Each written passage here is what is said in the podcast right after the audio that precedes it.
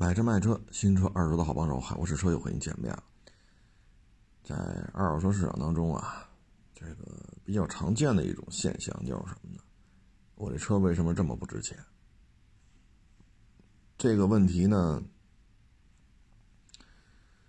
哎呀，经常会出现在一些，呃，怎么说呢？啊，这个说豪不豪，说不豪吧，又是豪车。啊，经常出现在这些车身上。你像宝马叉一，这车呢，前两天不是来了一辆，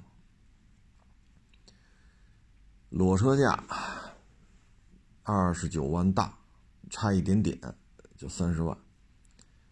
它是第一批，就是现款叉一啊，现款叉一再有几个月不就换代了吗？就是现款叉一刚上市的时候。然后差一点点三十，那购置税就得两万多，你再加上上个保险，那这台车三十三万多，啊，包牌那开到现在呢，这车你上哪儿卖去，它也就是几万块钱了，啊，因为他那台车呢，啊，多多少少是有点这个那个啊。我说您这车。你哪怕就是几万公里原车漆，它也过不了十万了，啊，收车价过不了十万了，更何况您这个 距离精品车况有点距离，啊，具体什么问题我不在这说了，啊，别影响人家，是吧？把这车卖别人啊！我说这车就是几万块钱，啊，车主就觉得接受不了。我说您这车在别人那儿被人忽悠了，那也不过就是几万块钱，啊，比我这高点不给你过户啊？你着急了？你求我来，你求我来，行，我给你过户，你退我钱。我说我们说的是实话，那说的是瞎话。你在那说瞎话的受了骗了，你到我们这儿说实话的。不论说瞎话说实话，你的车就是几万块钱，啊，你像这个原因是什么呢？首先，宝马卖点后驱，啊，然后咱就不追求说直列六缸啊，还是微型六缸，咱就不追求那个。现在这形势也不允许这么干啊，这么小的 SUV 四缸就行了啊，毕竟这车不大。它上面还有叉三呢，啊，上面还有叉五、叉七呢，啊，就咱就四缸就行了，啊，咱不要求六个缸、八个缸、十二缸了。那您这是三缸，还整了个前驱，啊，嗯，就你说是豪车吗？确实是，啊，挂着宝马标呢，啊，这不是小孩淘气给你贴一宝马标，你出厂时就是。手续上写的也是，这就是宝马啊。但是在豪车当中，嗯，B M W X 系列，那咱这就是最小的啊。我你只要是个四缸的，都好卖点，三缸的真不好卖啊。那这就接受不了了我说骗你那个不也就是几万块钱吗？我们这也是几万块钱。骗你那比我们高一点但是不给你过户啊！啊，等你着急了求他去，那你退我点钱吧，你退我点钱，我给你过户去，要不然把你车当备物车给你卖了，得，他还威胁上你了，你作为消费者你还没招了啊，你只能说多卖点钱得退人家，啊，唉，这个车呢？我们建议买之前吧，我说你这车三十三万多包牌其实三十多万你还不如看看宝马三呢，宝马三都比这车就同年份的啊，都比这车能多卖点或者说奔驰 C，啊，那你现在你说这一卖车这么接受不了，那么接受不了，啊，又被人骗又被人涮，唉。说白了就是不认，啊，他认为自己车怎么也卖个十几万，这就是什么呢？你选择的是什么？啊，选择很重要，啊，选择很重要。我说您这价钱，当年买一个，呃，咱就别说二九九八的汉兰达了，啊，就稍微低一点配置的。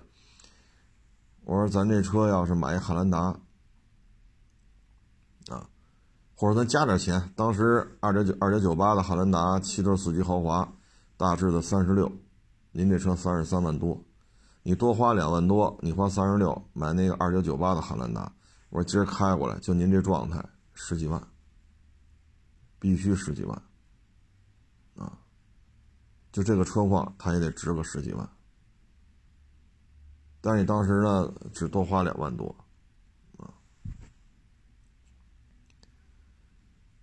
你说咱说什么好啊？我说同年份的 RAV4 二点五四驱，啊，二十四万，差不多吧，二十四万就包牌了啊，二十四五万吧，多说点，二十四五万包牌，比您这车少花八九万块钱，但现在开过来，叫如果就这车况啊，那个都比您这车能多卖点，啊，所以就这车呢，有的时候就是选择，啊，选择。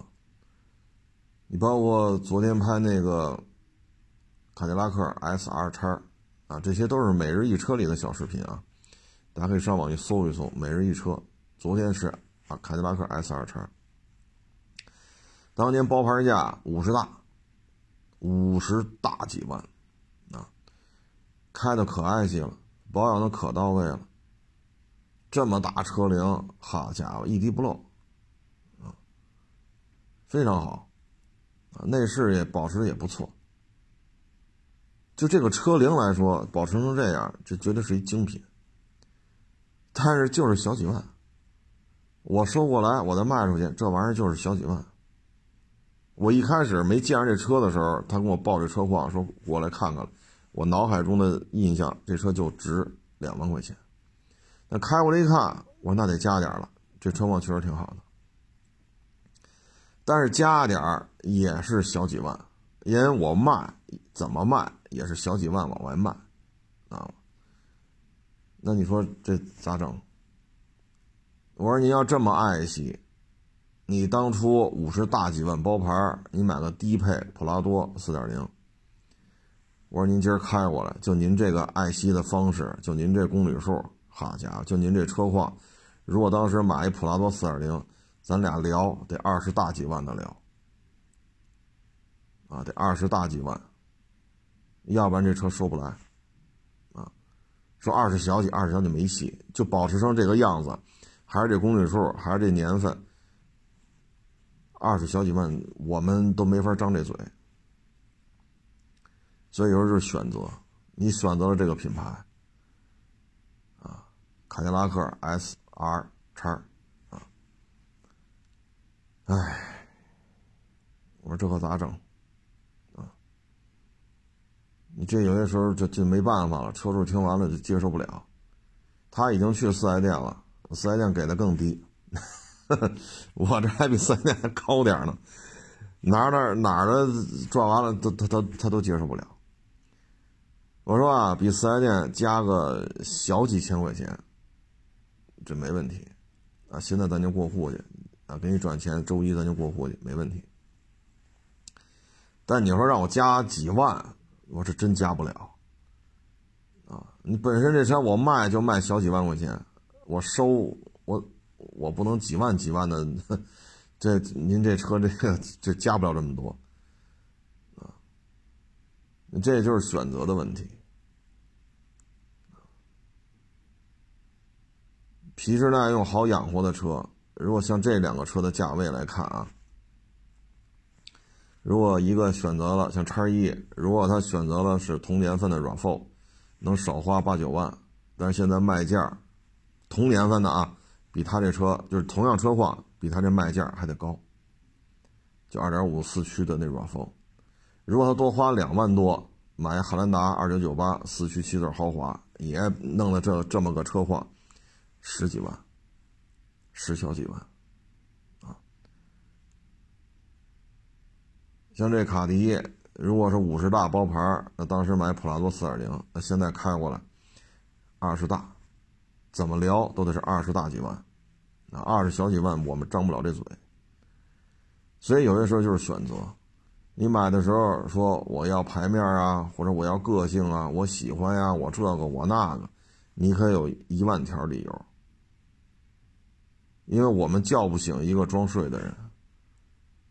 你心有所想，你就认为这是 perfect，这就是你的最爱，这是你的追梦 car，那我们能说什么？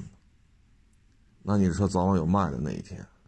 你看现在这一卖，都接受不了。那接受不了，你就留着开吧。你现在这种这个年头了，这些车都需要花很多钱去拾掇了。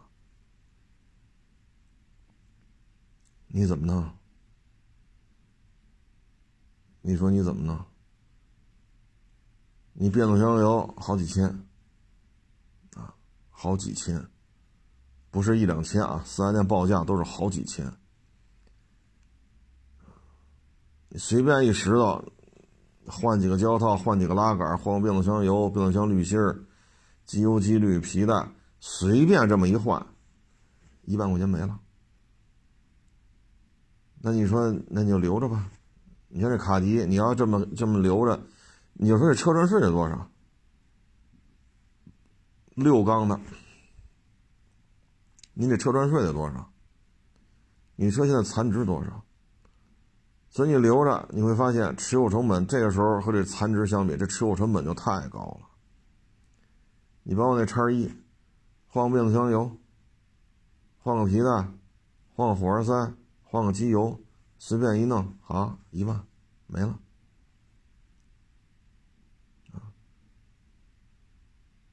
你说咋整？都不用太太大的去收拾啊，就胶套换俩，对吧？刹车片换俩，变速箱油、机油、机滤、皮带、火花塞，就就随便这么一弄，一万块钱，一万，啊，你留着。这也是个负担。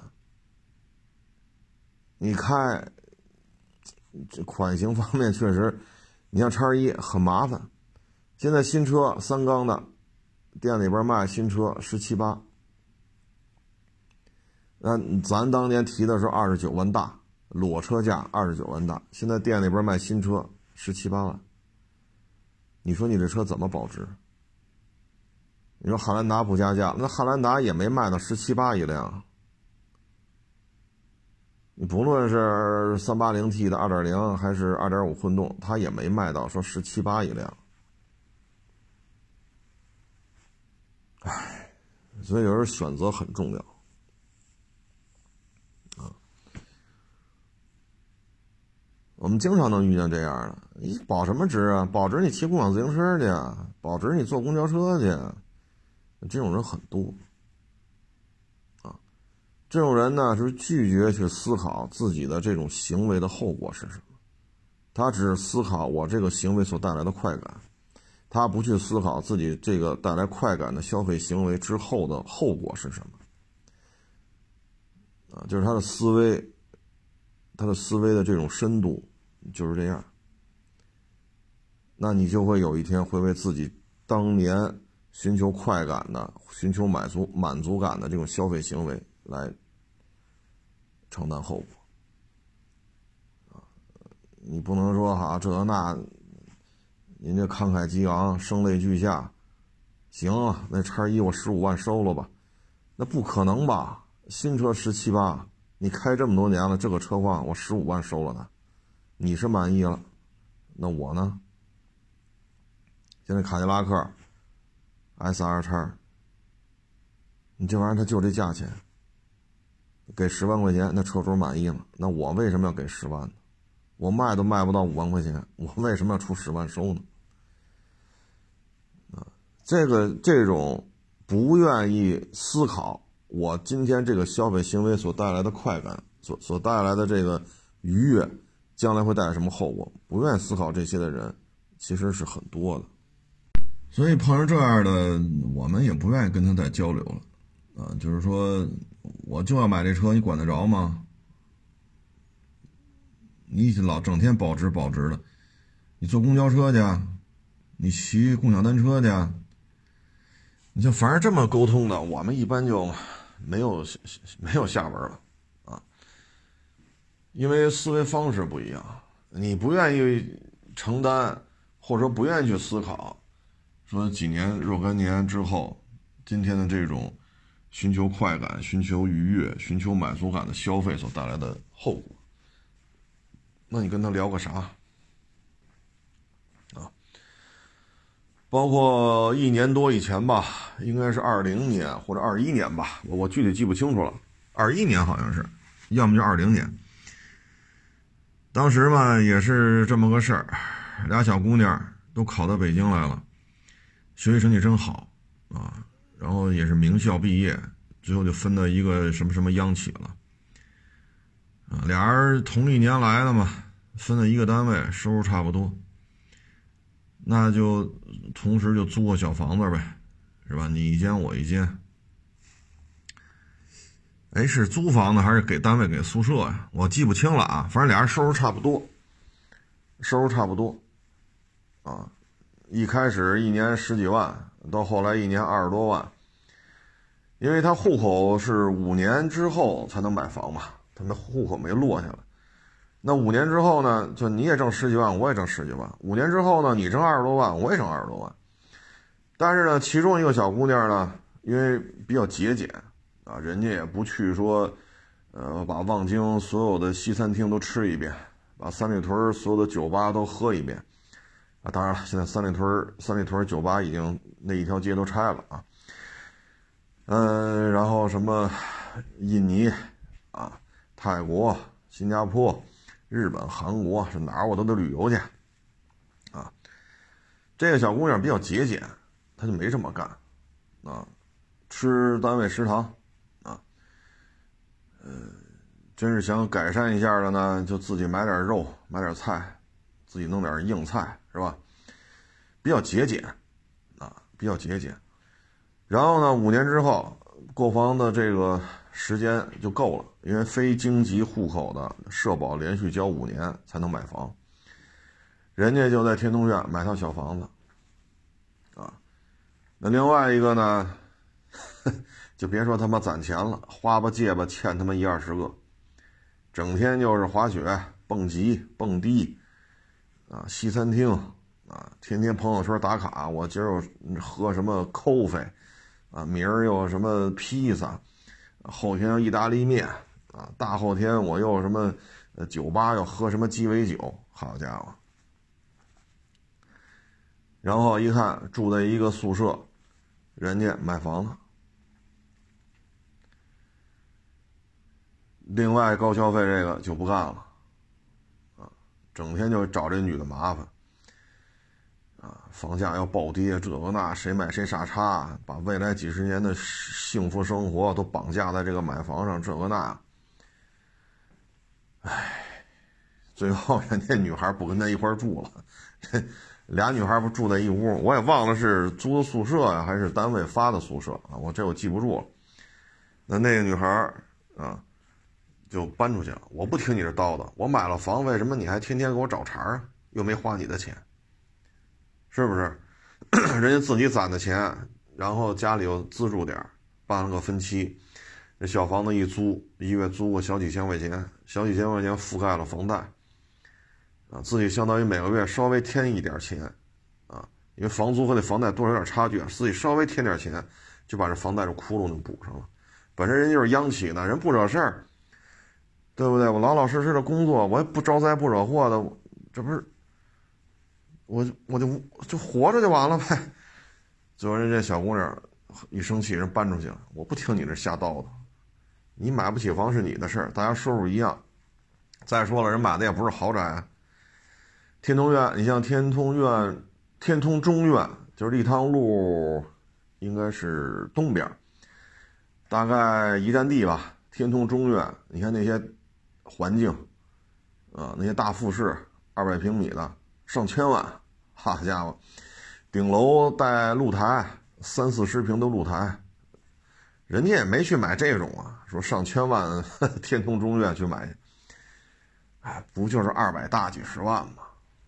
啊，就这么个情况啊，所以就有的就是选择，真的就是选择。大家收入都一样，一个单位同一年分来的，都是大学毕业生，你也名校，我也名校。唉，所以有时候这个选择呀很重要啊。是你要这么说，小姑娘可能有点亏嘴，是吧？什么墨西哥餐厅啊？啊，泰国餐厅啊，韩餐、日餐呀，是吧？法餐啊，包括三里屯所有的酒吧都得喝一遍。啊，望京所有的洋餐厅吃一遍。那确实，那这小姑娘就吃食堂，嘴馋了自己买点肉，自己回宿舍炖去。那确实亏嘴，但是人家呢，买了一套房子。那你现在看这就不一样了。另外一个就不干了，还想攀高枝呢，还想在这种高消费的场所里钓个金龟婿。那问题是人家也不傻呀，说这家里这是吧？这爹妈说自己儿子找这么一女朋友，好一一做背景调查，您这高消费，一年二十多万，对于小姑娘来讲，这收入就可以了。你就二十来岁嘛，好，您屁股后边还背着几几十万的饥荒，这哪个孩子？哪个孩子家长愿意自己 自己家来这么个儿媳妇儿？哎，所以有人生的选择呀，买车、买房，包括您这参加工作，这都不一样啊。你像九十年代啊，那会儿大学生那毕业留京啊，还包分配呢，嗯。那您选择就不一样了，你选择去首钢，啊，那个选择可能去财政局、工商局，你这个可能选择来这个当时那个边上那特钢，啊，那会儿之前还独立的呢，包括北重，啊，当时京西这一片这些大工厂还挺多的，你要选择来这些呢？啊那如果你选择去派出所、交通队，啊，工商局、税务局，或者说工商银行，这也不一样。所以有时候这人呐，他就是选择，就是选择。像有些事情实际上看不到之后的变化。你说八十年代、九十年代，那首钢的效益就是很好啊。有分房，是不是福利待遇又高？我印象当中，当时就有这个从，呃，什么教委啊跑到首钢来的，啊，还有从公安系统，然后要求调到首钢来的，啊，还有那个从工商局要求调到首钢来分房啊，很简单，就这一项，你就没办法，无法抗拒。但是你放到现在再看呢，啊，你说现在，咱不说别的，这这退休工资得差多少，对吧？你包括两千年之后，这收入差距就很大了，收入差距如此之大，那会儿房子也很便宜，啊，所以有些时候，有些选择，这个是怎么说呢？短期之内是能看出来。有些选择呢，实际上需要需要一个漫长的过程，啊，但总体来说吧，选择有些时候可能比什么都重要，这种选择呀，咱就不说这种时间跨度特别大的啊，说八几年、九几年，再到现在二三年，咱就不说这个，因为这是一个职业规划啊，很多事情确实咱预测不了二三十年的这种时间周期。但是车是咱是能预测的呀，包括来我这儿是吧？要买那个跟我聊，要买卡迪拉克啊，叉 T 六啊，还有什么昂克旗啊？我说这玩意儿将来得赔成什么样？我喜欢。我说那就喜欢吧。这将来我这就不我认了。我说行行行，对吧？我们推荐汉兰达，人家不喜欢，人说汉兰达。坐着不舒服，开着不舒服，看着不舒服，用着不舒服，就哪哪哪都不舒服，那你就买昂克旗叉 T 六去。你看现在看，这一说也三年前的事儿，二零年上牌的话，二零年如果是汉兰达，啊，精品车况的，啊，还得卖个二十多万。啊，当年买的时候三十一帽，现在卖的话还得过二十。等于开这三年也赔不了太多，但你买昂克旗可就不是这事儿了。呃，所以你就花钱买个我高兴呗，卖的时候呢就是，谁难受谁自己知道啊。唉，所以这个生活当中啊，经常能看到这种啊，你说时间跨度特别大的，那没办法。人家家里为了生存，说房子的问题，八九十年代也没有买房的概念，那即使有，收入那么低，你也买不起。说首钢能分房了，那就来吧，最起码让家里能有房子住啊，别那么憋屈，这无可厚非啊。说现在退休金有差距，这也能理解。那你还宽宽松松的，还是吧？还住了那么多年房子呢。再说这房子现在一房改。是吧？这房子你也花不了多少钱，那现在都值少了少了也得两三百万，大点的能值个四五百万，这也是一种补偿，对不对？这也是一种补偿啊。但是像这种，嗨，就是您喜欢就好啊。还有一个呢，就是买房这事儿啊，我记得我两年前吧，我在节目当中说这房子的事儿。啊，我看就有人底下就骂大街了，海阔试车这大傻逼，你还懂房子呢？啊，什么他妈一年挣二一年二十多万，他五年他能买一个房子呀？胡说八道，死不死？当时我看完之后，我就想起来了很多案子啊，最后闹到警察那儿去了啊，按照刑事案件去处理，就是就是这种心态的人很多。包括之前咱们聊过，说买一个大房子，啊，说是连客厅带餐厅套内就五六十平，啊，你说这房子得多大？啊，一梯两户，人车分离，啊，小区里边有水井，有树林有运动场，多好，啊，楼间距也挺大，啊，也不是那种说十七八层的那种大高楼，人家九层、十一层、七层，这楼也不算高。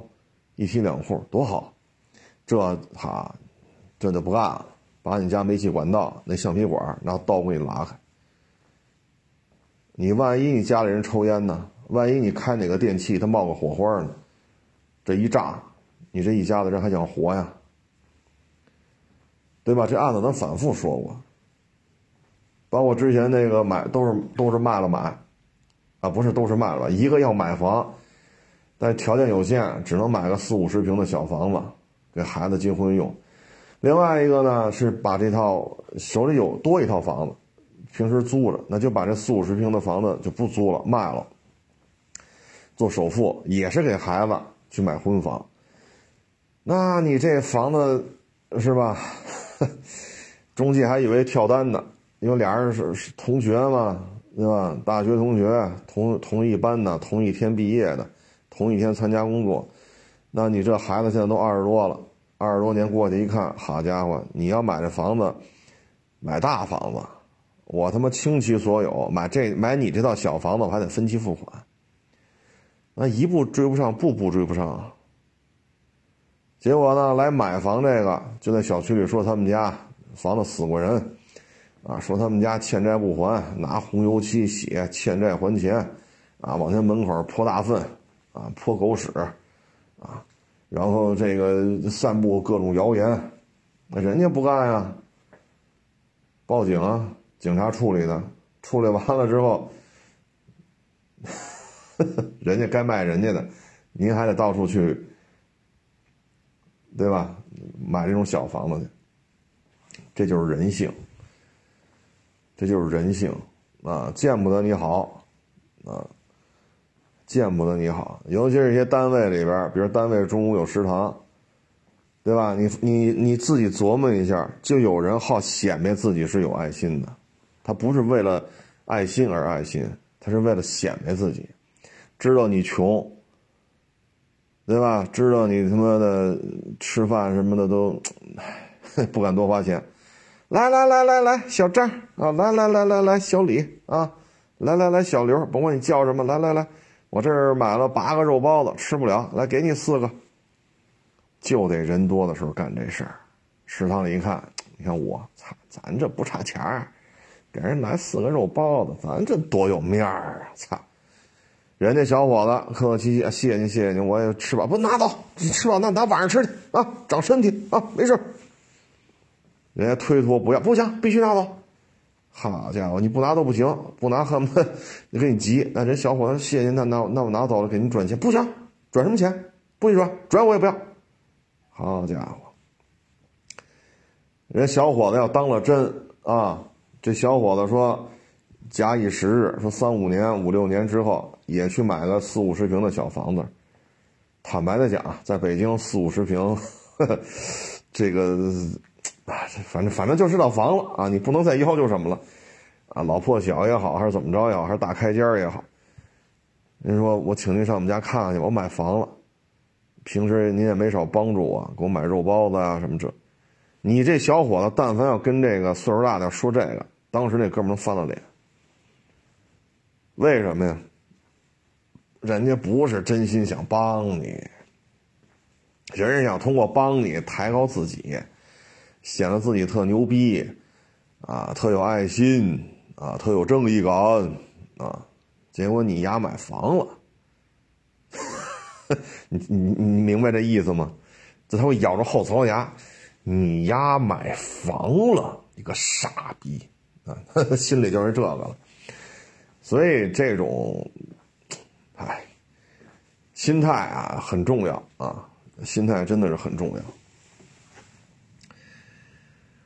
买这车也是，啊，买这车也是，啊，你开个破车，好家伙，这也瞧不起你，那也瞧不起你，啊，这也不拿你当过当回事儿，那也不拿你当回事儿，啊，以车取人嘛，啊，一旦等你说你开个豪车，那人的那个态度都不一样，啊，包括你去停车去。那那那那那个那个态度都变了啊，所以这就是人性啊，这就是人性。唉，所以每天呀，就看这些车来买的来卖，其实都是人性的一个展现啊，都是一个人性的展现。选择呢很重要啊，所以你既然愿意要这种。是吧？个性化，啊，我就要叛逆，我就要特立独行，我就要买我自己喜欢的，我不买你们喜欢的。你说的都没错，因为你也没花我的钱，那你就买去吧。卖的时候有多难受呢？啊，这有些事情只能自己承担了，啊，包括这房子也是，啊，像之前聊那太阳公园那个，啊，当时。他妈的暴富啊，显摆！得亏没选择喝八二年的拉菲刷牙，啊，喝人头马什么就馄饨啊，喝茅台就面条，得亏没这么折腾。啊，买这么套房子，结果现在就指着这套房子续命了。唉，所以北京啊，就这个，其实这种人性啊，在其他城市也是存在。包括刚才说那俩小姑娘住一块，对吧？同一届的毕业生分在同一个单位，大家收入也一样。五六年过去了，人买房了，这个屁股后边挂了一二十万的饥荒，那就开始疯狂的跟你这儿，我们可以说成就是骚扰，这个女孩就骚扰那个女孩，言语上的这种奚落。为什么呀？他没办成啊。你要说人买房的钱是偷的、是骗的、是抢的，还是一些不正当途径？那行，说的说的也就无妨。那问题是人家就是自己攒的呀，牙缝里攒出来的，爹妈再资助点然后还是分期，对吧？这还不是全款啊，所以就各位自己琢磨吧啊，反正这车卖谁都是卖，但是你要这价钱，就无论如何也没人能收，无论如何也没有人能收。哎，所以有些时候这个选择这两个字啊，背后所蕴含的东西真的是太不一样。啊太不一样，哎，这两天呢，养狗圈啊也挺热闹的。这狗呢没拴着，啊，把老头老太太一死一伤。啊，我看了一下相关的报道，那老太太呢，这五条狗把那老太太啃的呀。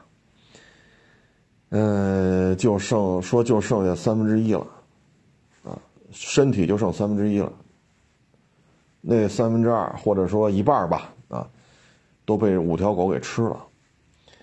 然后老头呢就去救他这个，救他老婆，就救这个老太太。结果呢被这狗五条狗给咬的遍体鳞伤。说啊，也是没有公开的权威机构啊，就是看。看这个网上说说那老头身上一百多处伤口，重伤，抢救，啊，大量的这种失血，因为身上给你咬一百多个口子，你说血，是吧？也禁不住这么流啊！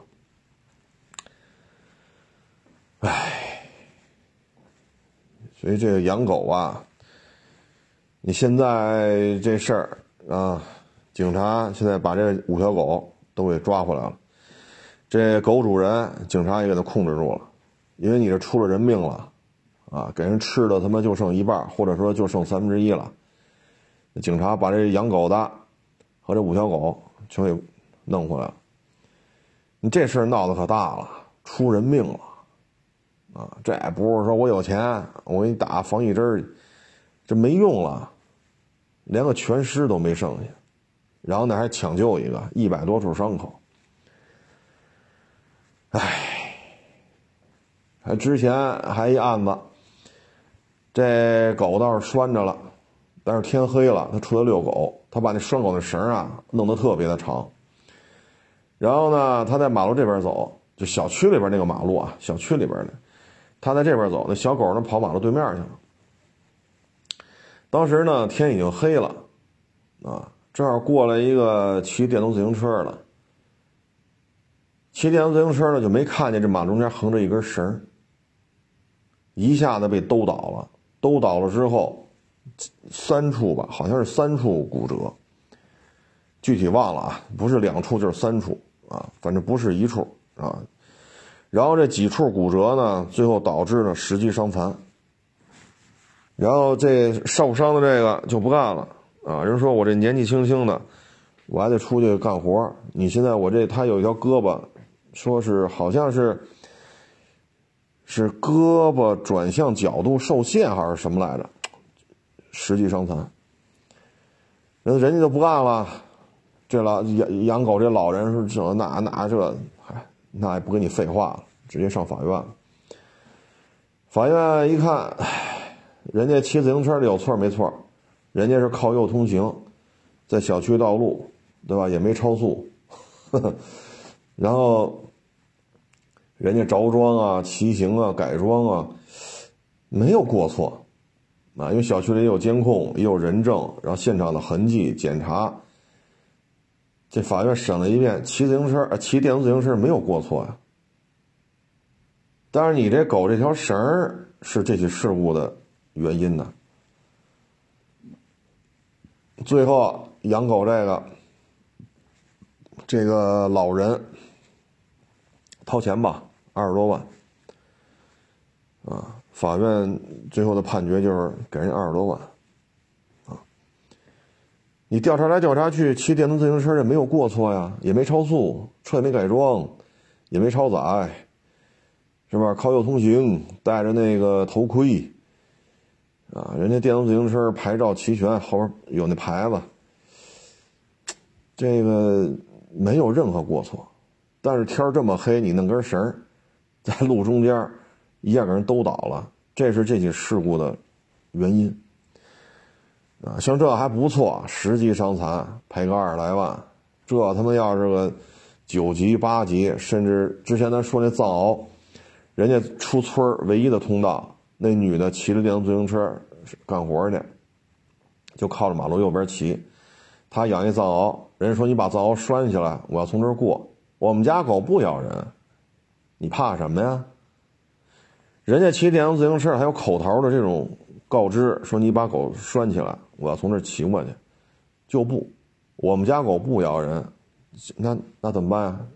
我不出去上班该迟到了，唯一的一条道路，硬着头皮骑，藏獒一下扑过来了，给女的一下，呱唧摔这儿，藏獒没有碰到自行车，也没有碰到这个女的，这是事实，但是这女的这一摔，高位截瘫，下巴颏以下全都不能动了。没咬啊！你说的对，没咬，啊，没有没有碰着这个车，也没有碰着这女的，最后法院判了，养狗这个小伙子赔人家一百多万，一级伤残，一百多万，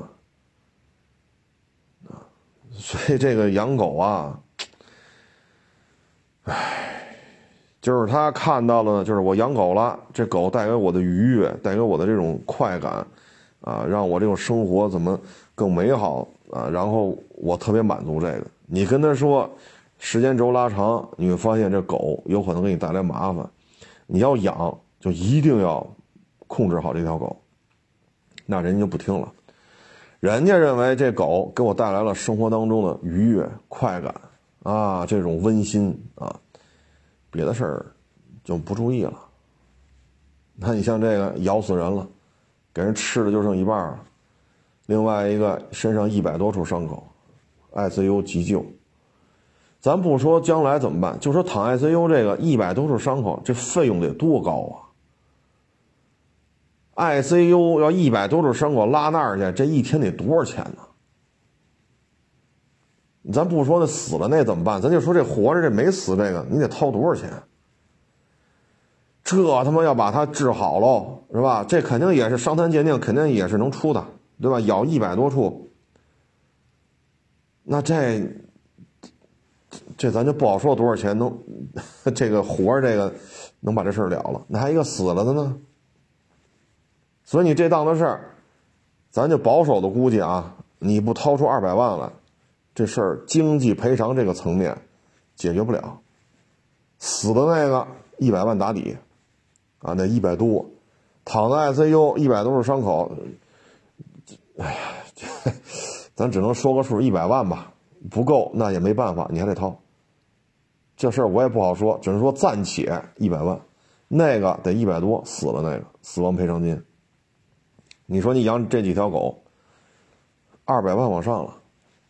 而且这狗主人肯定得进去，肯定得进去，这绝不是拘拘留，还五天七天，行了，这我就老实老实点啊，以后别这么犯错误了，这绝不是这点事儿，啊，因为你弄死人了，啊，这可不是拘留几天就放了了，所以说你养这五条狗，给你带来什么了？啊，二百多万，这是打底，二百多万，牢狱。牢狱之灾你也免不了，啊，所以养狗之前这些事得想清楚，啊，得想清楚。你包括这个怀孕的，你怀孕七八个月了，你家狗上去咔嚓给人咬一口，你说这怎么办？怀孕七八个月了，咬一口，打不打狂犬狂犬疫苗？不打，只要犯了病，谁也救不了。绝症，一尸两命。你打这针生下孩子如果有缺陷，怎么办？你给人家孩子养一辈子？那你说你引产吧，怀孕八个月引产，弄不好他妈的两条人命就都没了，大人小孩有可能就都保不住。如果说引产完了八个月好，人家不能生育了，怎么赔？咱不说别的啊，就说咱家养条狗啊，说给人孕妇八个月吭哧一口，你说这这怎么怎么赔人钱？赔一万，赔十万，还是赔多少？打针不打针？引产不引产？生下孩子有毛病，打了针生下来，咱咱怎么赔？真是有点什么缺陷呀、痴呆呀什么的，或者生下来就，唉，所以有些事儿你说，唉，不好弄啊。这些问题你你你作为普通老百姓，你根本就处理不了啊，所以就甭养。要我说就是甭养啊，因为你根本就处理不了。你当时为了愉悦，为了快感，为了那个解闷儿，为了这份爱心。然后所有可能带来的这个后果，你承受不了！你看这回就玩大了，咬死一个，就他妈剩一半了，也有说就剩三分之一了，全给吃了。唉，没法弄啊！还有一种说法呢，说这是不是蓄意谋杀之类的？这个，这个结论咱可下不了，这得是公安机关人家去调查去，这咱不太了解这个，呃，咱没法说这是怎么怎么个情况，但这事儿肯定是闹这么大，这狗主人肯定是 肯定得进去啊。之前呢有过这么个案例，啊，有这有这么个案例，专门找这个大姑娘小媳妇儿是吧，勾搭来勾搭去，然后往家领。领完之后呢，身上如果有钱，啊，金戒指、金手镯什么的，哎，就甜言蜜语的啊，带你出去吃，带你出去花啊，给你买点衣服什么的，这就给你哄的上了床了。上了床之后，他也也过了瘾了，然后把那女的杀了。杀了之后，他养了一一堆狗嘛，直接扔到旁边那狗圈里去，啥也剩不下。啊，衣服一烧，啥也剩不下。这是很多年前的案子了，那二十多年前了，确实有这么干的，啊，唉，但甭管怎么说吧，这个法网恢恢啊，疏而不漏，正义呢可能会迟到，但 他不会不来啊，所以也别憋着个坏屁啊，这坏屁放出去肯定会给自己惹祸上身的啊。反正就各位就是提醒一下吧，尤其家里老人解个闷儿吧，养条狗是不是？咱弄个小泰迪是吧？这小狗啊，就几斤重，这也没事儿啊。你这么想，我认为你想的也对，但是你得考虑另外一个方面，老人腿脚不利索，眼神啊、听力啊都不像年轻人了，这狗它一眼看不住。又把别人就像刚才那骑电动自行车的，夸叽给人兜一跟头，最后法院判决书给你 给你邮家来了，二十多万掏吧，限期几月几号几点把这钱打到指定账户的，这法院给你给你下这么一判决书，你做儿女的怎么办？再一个，你养这狗啊，这个。拴绳这那，如果老人腿脚都不利索了，眼神啊、听力也不像年轻人了，这绳把老人自己兜一跟头，你说你怎么办？这狗可是你自己养的啊，所以这个弄这个小宠物啊，这一定得慎重啊，千万别给自己带来麻烦。本来这经济形势就这样。你说裤衩把人家骑电动自行车兜一跟头，十级伤残，唉，咱再掏二十多万，本来这就单位就裁员降薪呢，你说你添堵不添堵啊？所以有些行为啊，一定要考虑到后果啊。这个后果你要没考虑到，你最好想清楚，都是成年人了。像这事儿闹这么大，你可怎么办呢？说，假如说自己爹妈养的狗给人家吃了，那还一百多个伤口，ICU，你 你这玩意儿咋？所以各位呢也是，哎，随您吧，啊，随您吧，啊，愿养养，不愿养就不养啊。一月份的销售数据出来了，啊，别克 GL 八销量真是暴跌啊，三三千三千多辆啊，塞纳呢还是稳定六千多，传祺 M 八呢是八千呃四千多，啊，腾势那个销量上的比较快。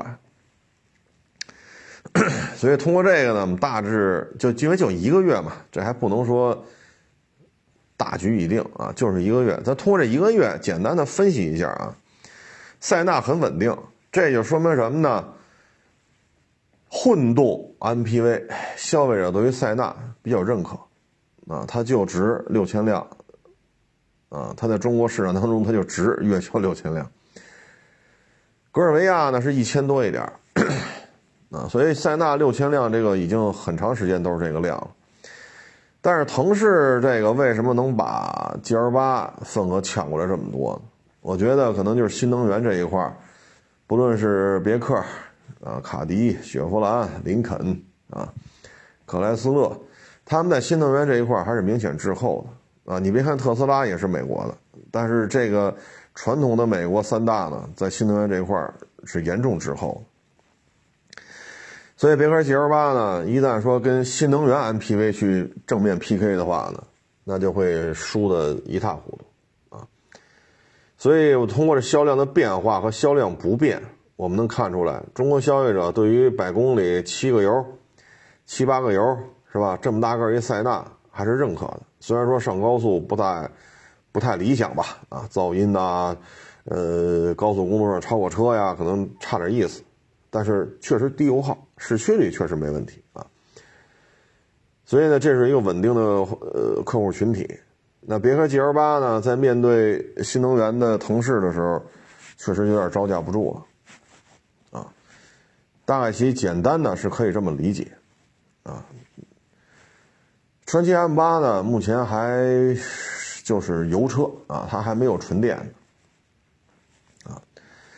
至于说 2.0T 的那个混动呢，还需要慢慢去普及啊。现在看传祺 M8 还算稳定，毕竟二十三万多的这一款啊，就是经典版啊，不是新款的。我觉得这配置已经相当可以了，啊烫定、动定啊，三六零啊，三电门啊，双天窗啊，我觉得 OK 了，家里用也就这样了。二十三万多，那再优惠点儿等于二十小几万包牌，大小啊、空间呀、配置啊、价格呀，OK 啊，所以它还有一个相对稳定的基本盘，但是也从六七千降到四千多。对于别克 GL 八来讲呢，这就看如果说持续这样，那这事儿可就不好办了。别克 GL 八必须要上混动，要上纯电。这个混动可能就不是 2.0T 加48伏这么简单了。当然了啊，就再次重申，这仅仅是今年一月份的销量，我们仅就一个月的销量做一个分析，还不能说大局已定，我们还要把时间轴拉长啊，看看二三年这一年，别看 GL8，现在看塞纳没有掀翻它的桌子啊，主要是高速时候动力，高速时候噪音。但是新能源的腾势 D9 把 GL8 给掀翻了啊！我们看看一月份的这种格局会不会延续整个一年啊？但是总体看吧，美式品牌、美系三大，嗯，新能源这一块确实比较弱啊，确实比较弱。哎呀，新能源渗透率这么高，丰田都扛不住啊！这美国三大可怎么办呢？所以这事儿呢，只能说是走一步说一步了啊。哎，从现在这个状态看吧，就是低持有成本啊，咱不说那奔驰大 G、大劳斯，咱不说那个耗油量多少，咱就是说普通老百姓的消费层面啊，低持有成本，这是很重要。然后现在房子卖不动，不愿意结婚，不愿意生孩子，汽车消费、手机消费都在下降。说白了，跟咱们一个邻国有点像了啊。当然，那个邻国人口数量只有一亿多一点，咱们有十四亿啊。所以接下来整个这消费理念、消费的这种圈层都会发生改变，而我们就是在这个改变过程当中，很多东西我们也没有办法看到未来会怎样。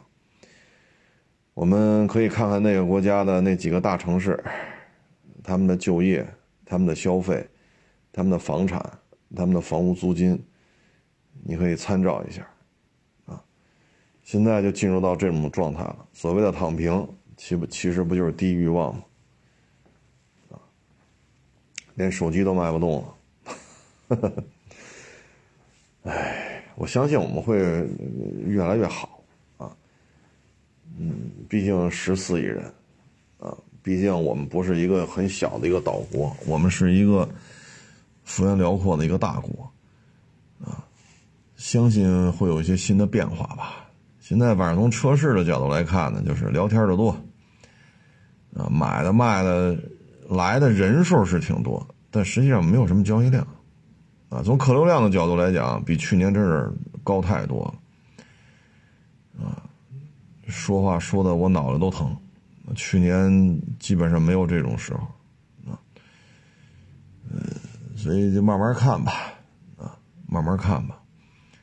但是不管是低欲望，啊，低消费，啊，不结婚不生孩子不买手机不买车，房子也卖不动啊，咱不管这些，我我觉得就是年轻人还是得多学习点东西，啊，你毕竟你得上班嘛，毕竟你得挣钱呀，啊，毕竟你得养活自己啊，这个还是取决你个人能力啊。爹妈总有老的时候，爹妈总有没的时候，对吧？各位年轻一点的啊，脑子还挺好使的，不像我们这老忘事儿。我觉得您可以加强学习啊，艺多不压身啊，少一些虚度，少一些高消费。咱不是说鼓励大家不消费啊，鼓励大家低欲望。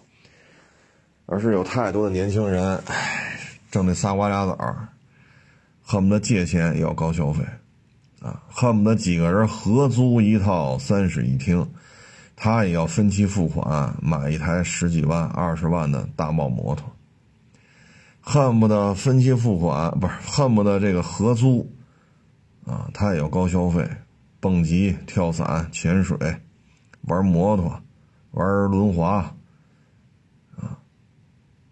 这个，嗯，这个城市呢，它对于人的这种就业年龄呢，也是有不同的这种要求的。说二十五岁这样 OK，年轻嘛。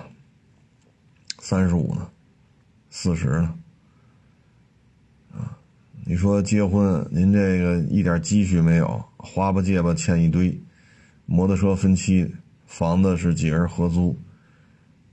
那合着您一个月收入也不算低，两万来块钱，到了 兜里连两万都拿不出来，那您这怎么结婚呢？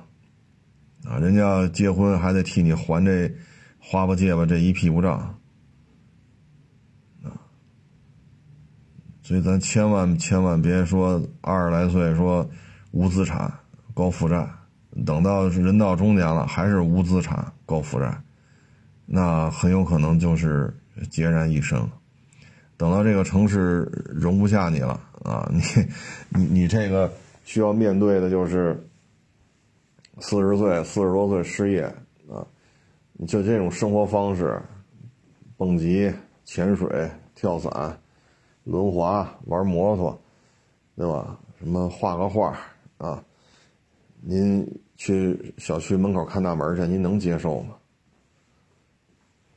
对吗？那等到那个时候，你说北京我没法混了。我想要的，我已经习惯了。我建立在吃光、喝光、花光，还要借一屁股债，才能维持这种自己觉得满意、自己觉得消费快感、消费的这种幸福感啊，这种快感、幸福感满满的这种生活，突然维持不住了。那这时候你回老家，回老家就能维持你这种生活吗？